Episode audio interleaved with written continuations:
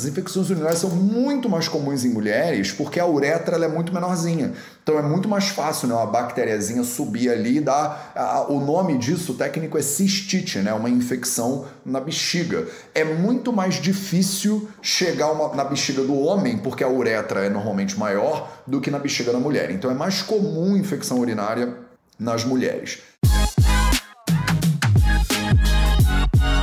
Você quer ter mais saúde? Gente, não tem segredo. É trabalho, disciplina e perseverança todo santo dia. Esse é o Projeto 0800.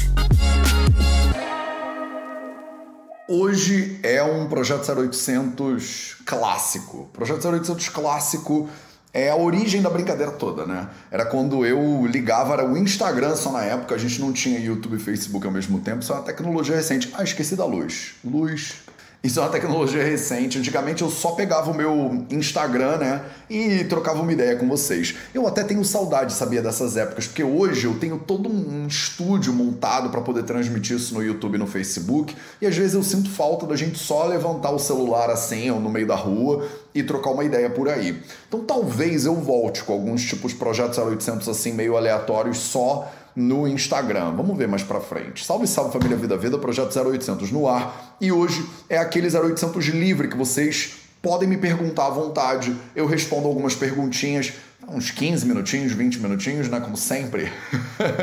Não, eu vou tentar fazer ele curto hoje também. Vamos embora.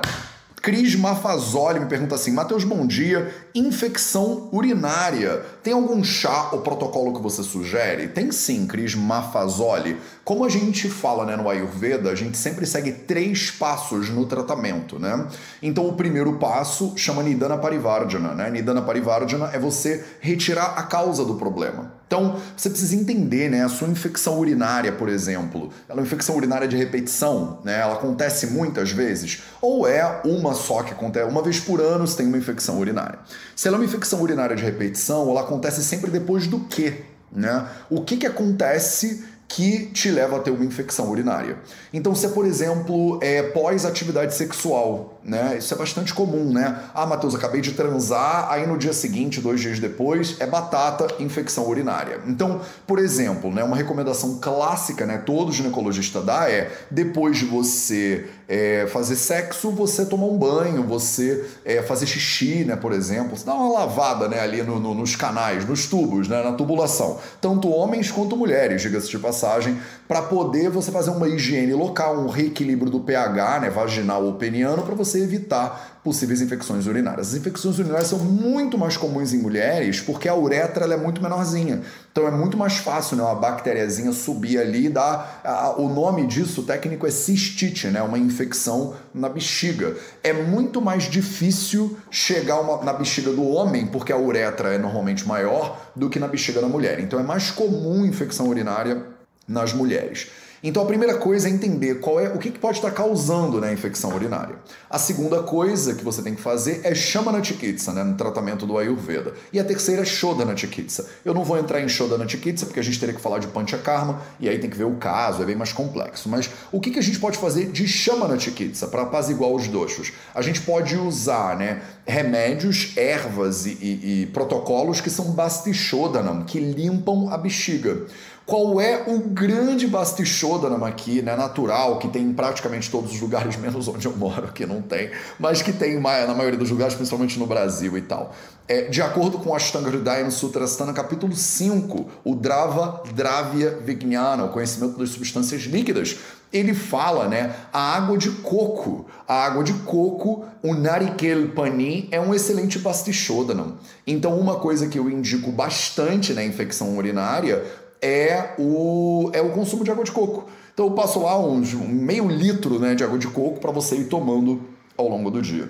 Outro que é muito comum é o chá da folha da amora, né? Então o chá da folha da amora já é uma plantinha, um chazinho usado por todas as vovós, né? Antigamente. Então a gente falava, né? Não porque vovós têm mais infecção urinária, mas só porque é uma dica lá das antigas, né? Lá da vovó. Então o chá de folha da amora, né? Folha, é, é chá de amoreira é muito bom também. Outro que é clássico, clássico, clássico é o. É, que me fugiu agora da cabeça. É o cranberry. Eu não sei como é que fala isso em português, se tem um nome para cranberry em português, mas é uma, uma berry, né, uma fruta vermelha pequenininha, que é muito usado, né? O extrato do cranberry é conhecido como um remédio natural, aí super popular. Eu não sei se tem lá grandes evidências científicas, né, suportando a ideia do cranberry como um chá, né, para limpar a sua bexiga. É, mas a folha da amora e a água de coco tem uma base ayurvédica interessante.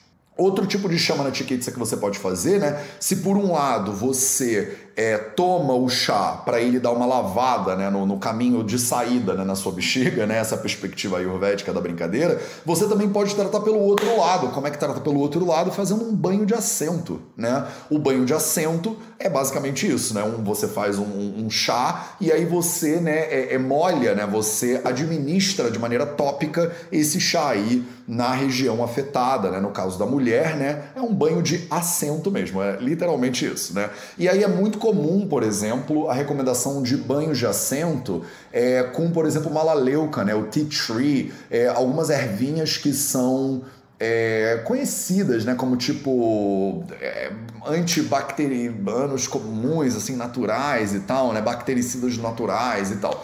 Então a gente usa muito neem, por exemplo, também, né, na, na cultura mais ayurvédica tradicional. A malaleuca ela não é tão comum, mas o neem ele é um pouquinho mais comum. Então, é, qual mais que eu posso tirar aqui do topo da minha cabeça? Aí tem aquelas que são clássicas bastichodanam também, né, assim como a água de coco, por exemplo, o jasmim, né, é uma erva muito boa. O coentro, por exemplo, é uma planta muito boa. Então, vocês que já né, estudam um pouquinho de Draveguna, né, das plantas, né, vocês que estão fazendo o poder das ervas, por exemplo, comigo, vocês já sabem, né? O coentro e o jasmim são plantas que aparecem muito, né, o tempo inteiro. São alguns uns coringas, assim, digamos, que a gente usa, é, vira e mexe para tratamentos ayurvédicos, beleza? Aí é óbvio, né? Pessoal, obrigado, galera. Pode ir comentando aí, deixa nos comentários o que, que você usa para infecção urinária, porque né, a cultura popular, a galera tá botando aqui, ó, oh, Matheus, e orégano, e a malva, né? E blá blá, né? Então, manda aí agora nos comentários o que, que você usa, né? O que, que você usa para infecção urinária, o que, que você recomenda para os seus pacientes ou pacientes pacientes ou pacientes, é, o que, que você usa para você, né? Se você já é, tem esse histórico de infecção urinária de repetição. Vamos lá, segunda pergunta do dia e talvez última pergunta do dia, acho que tá bom, né? Eu só não vou conseguir, tem muita, muita, muita dúvida. Bárbara Bardini pergunta assim: Bom dia, Matheus. Você pode falar sobre suor excessivo durante o sono? Quais são as causas possíveis? Na visão do Ayurveda. Legal, Bárbara Bardini, muito obrigado pela sua pergunta. É, o suor ele é considerado um mala, né? Ele é uma excreta de acordo com os samhitas ayurvédicos. Então, na hora que ele está saindo do corpo, né? Ele sai e leva coisas que o teu corpo não precisa mais. Então, esse é o primeiro, primeiro ponto que a gente tem que colocar, né? Na, na medicina moderna, suor excessivo, né? Hiperidrose é um negócio que, cara, o, o diagnóstico diferencial disso é gigantesco, é gigantesco. Então, tem mil coisas que podem gerar suor noturno excessivo. Então, a gente chama isso às vezes de hiperidrose, pelo menos em inglês chama, né, de hiperidrose. Então, ela pode ser uma hiperidrose idiopática, né? Primeiro, primeiro ponto de todos, né? Hiperidrose idiopática significa não temos a menor ideia do que está fazendo você suar de noite. Não sabemos. Você está lá suando e ninguém tem a menor ideia do que, que é. Segunda causa muito comum né, de hiperidrose né, noturna, principalmente, é a menopausa. Né? A menopausa, os famosos calores da menopausa. Né? Os, o, como é que fala? Não é só calores que vocês falam, né? Não é quentões. Tem um nome para isso em português, não tem? Que as pessoas usam muito? É, em inglês a gente fala hot flashes, né? Quando você tem esse calorão né, noturno, normalmente. Então, a menopausa ela tá entre uma das causas, digamos assim, né, de é, dessa hiperidrose noturna. Eu nem sei se fala isso em português. Fogacho. Obrigado. Obrigado, pessoas aí nos comentários que estão dizendo fogacho. É, esse é o nome que normalmente as pessoas não.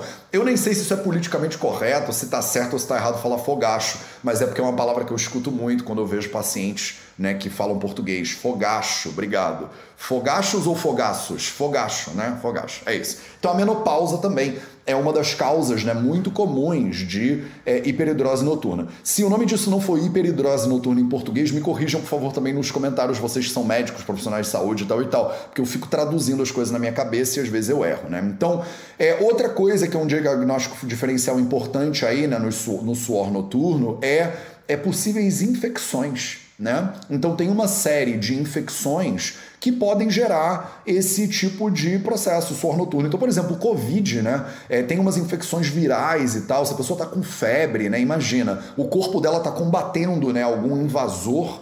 É, isso pode ser uma causa de suor noturno também, tá?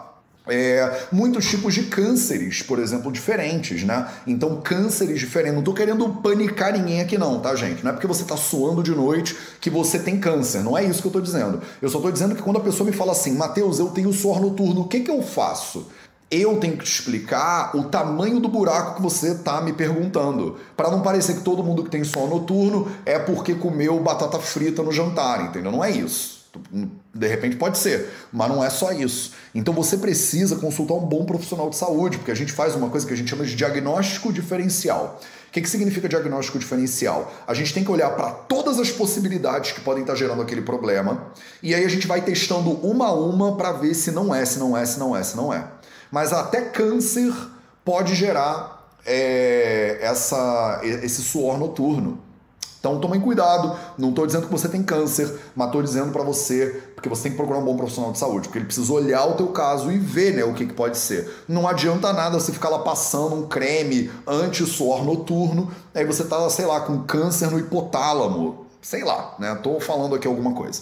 É, outra coisa que pode ser, né, diagnóstico diferencial de suor noturno, diversos tipos de medicamentos, né? Se você está tomando algum tipo de medicamento específico, né, dependendo do, do, do, que, que você tem, eu também não te conheço, né? Então, por acaso aqui, a nossa perguntante, que é a Bárbara Bardini, eu não sei quem é a Bárbara Bardini, eu não conheço o caso da Bárbara Bardini. Não sei se Bárbara Bardini está tomando um bando de remédio, ou um remédio só que tenha lá na bula, lê a bula dos remédios que você está tomando, porque de repente está lá escrito, né? Pode gerar suor noturno e tal e tal. Então toma cuidado.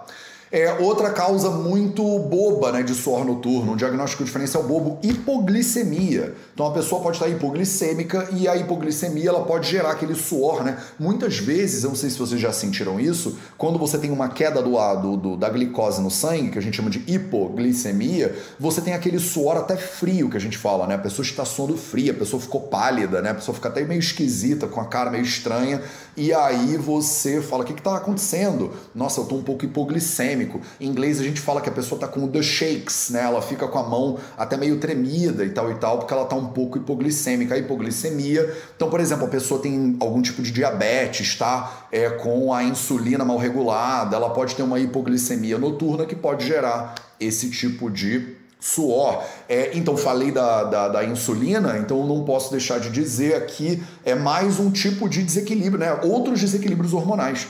Então tem uma série de desequilíbrios hormonais que podem gerar esse tipo de suor noturno. Aí você vai lá no endócrino incrível, por exemplo, vai lá na doutora Juliana Gabriel, vai lá na doutora Alessandra Raskowski e elas vão olhar, né? Cara, vamos ver como é que estão seus hormônios para saber se está justificado né, esse negócio, se a gente entende a causa desse suor noturno. Não tô querendo aterrorizar vocês não, tá, meus amores? Mas é que essa pergunta parece que ela é simples, né? A pessoa suou de noite, o que, que aconteceu? E eu sei lá, né? Pode ter sido tanta coisa que está acontecendo aí no corpo desse ser humano.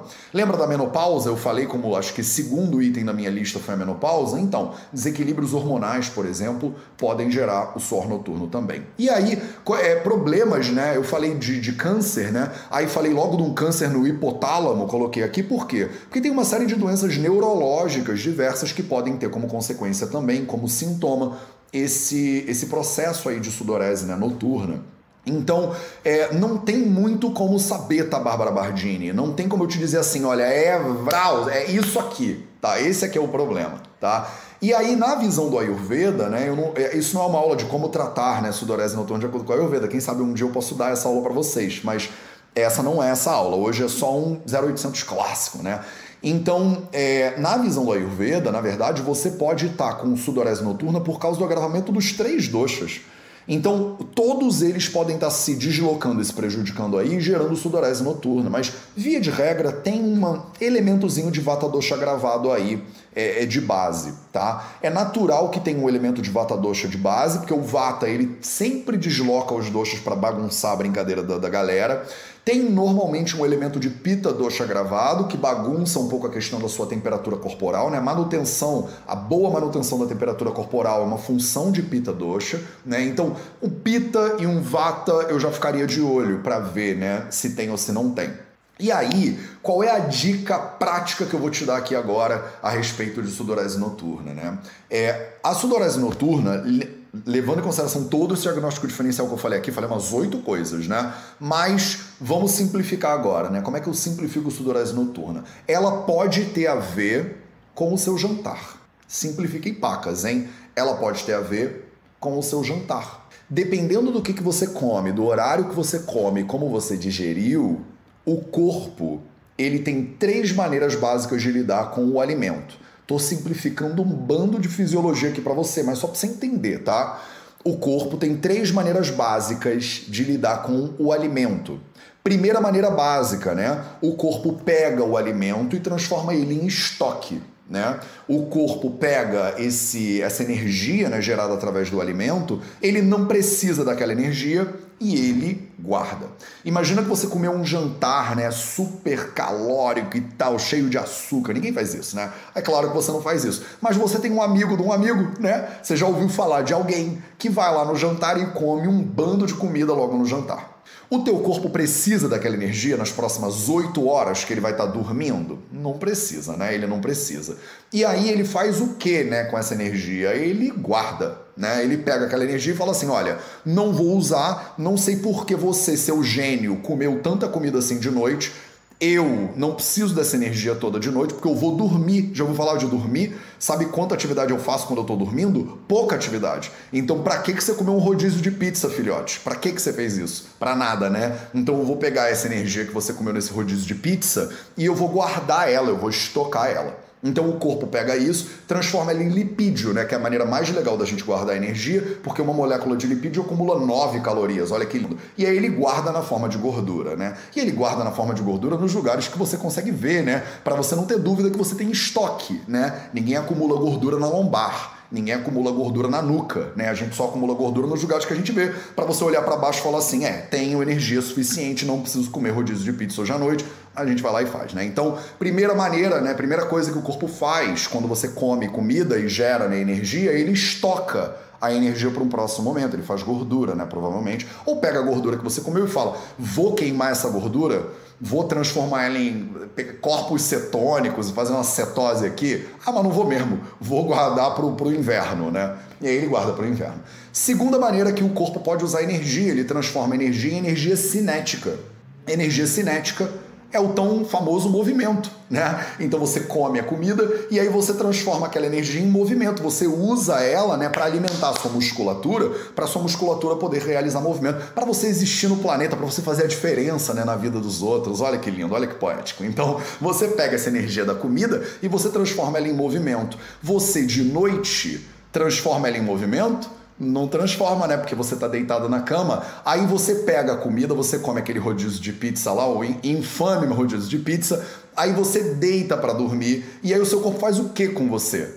Ele fica te chacoalhando de um lado para outro, né? Você fala assim: corpo, seu fofo, eu agora acabei de comer o meu rodízio de pizza e me deu uh, até um soninho. Vamos dormir? Aí o corpo fala: Não vamos dormir, não. Você quis comer o rodízio, agora tu vai ficar aqui digerindo esse negócio junto comigo. Então você fica rolando para um lado, rolando para o outro, rolando para um lado, rolando para o outro. Você tá cheia de energia cinética. Você está fazendo movimento, por que, que você está fazendo tanto movimento? Porque está cheia de energia, o seu corpo não quer guardar. Tô, simplificando e, per, e, antropomorfizando aqui as funções fisiológicas, só para você entender a lógica desse troço, tá, meu povo? Isso aqui não é fisiologia, isso aqui não é o Guyton, tá? Eu não, isso aqui não é o Tortora, eu não estou explicando a base da fisiologia bioquímica para você, mas só para você entender, tá? O corpo pega aquela energia, transforma em energia cinética e você fica quicando na cama a noite inteira. Olha que gênio, né? Terceira maneira que o corpo usa energia, ele transforma energia, ele pega aquela energia e transforma energia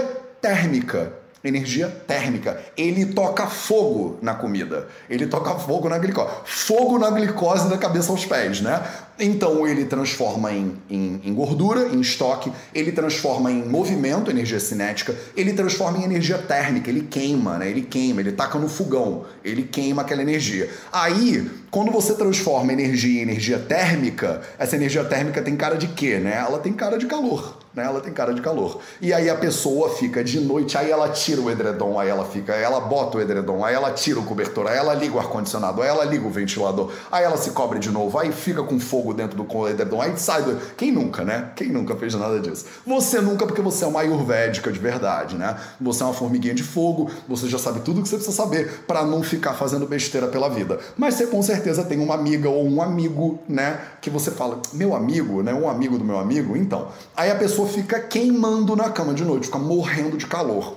Quando a temperatura corporal sobe, porque o corpo está tentando gastar né, e transformar aquela energia que você consumiu, que não precisava, mas você consumiu mesmo assim, ele transforma aquilo em energia térmica, ele queima, né? E aí o calor, como é que o corpo faz para regular a temperatura? Ele sua, né? No momento que você aumenta a temperatura corporal, como é que o corpo regula a temperatura corporal? Ele libera líquidos, né? Ele libera líquidos pelos seus poros, né? Então as suas glândulas sudoríparas são ativadas para você botar botar água na camada superficial da pele, essa água pegar o calor da sua pele e evaporar o calor dessa pele para quê? Para remover calor do seu corpo.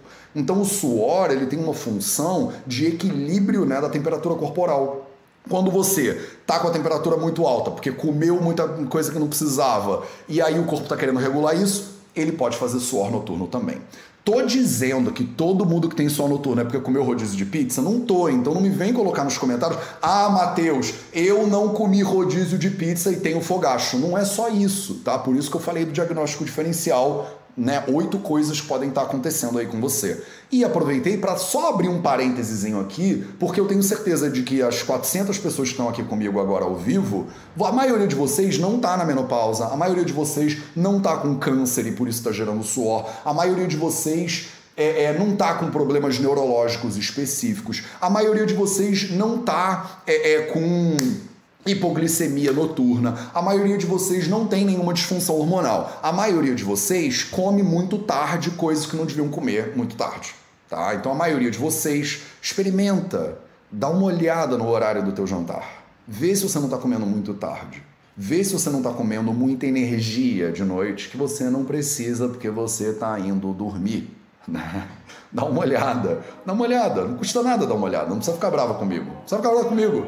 Dá uma olhada, vê se o que você está fazendo faz sentido para você. E se não estiver fazendo sentido para você, o que, que você faz? Você muda. Por que, que você muda? Porque você pode. Esse foi o nosso projeto 0800 de hoje. Um beijo para você. A gente se vê de novo amanhã para mais um projeto 0800. Boa quinta-feira e até a próxima.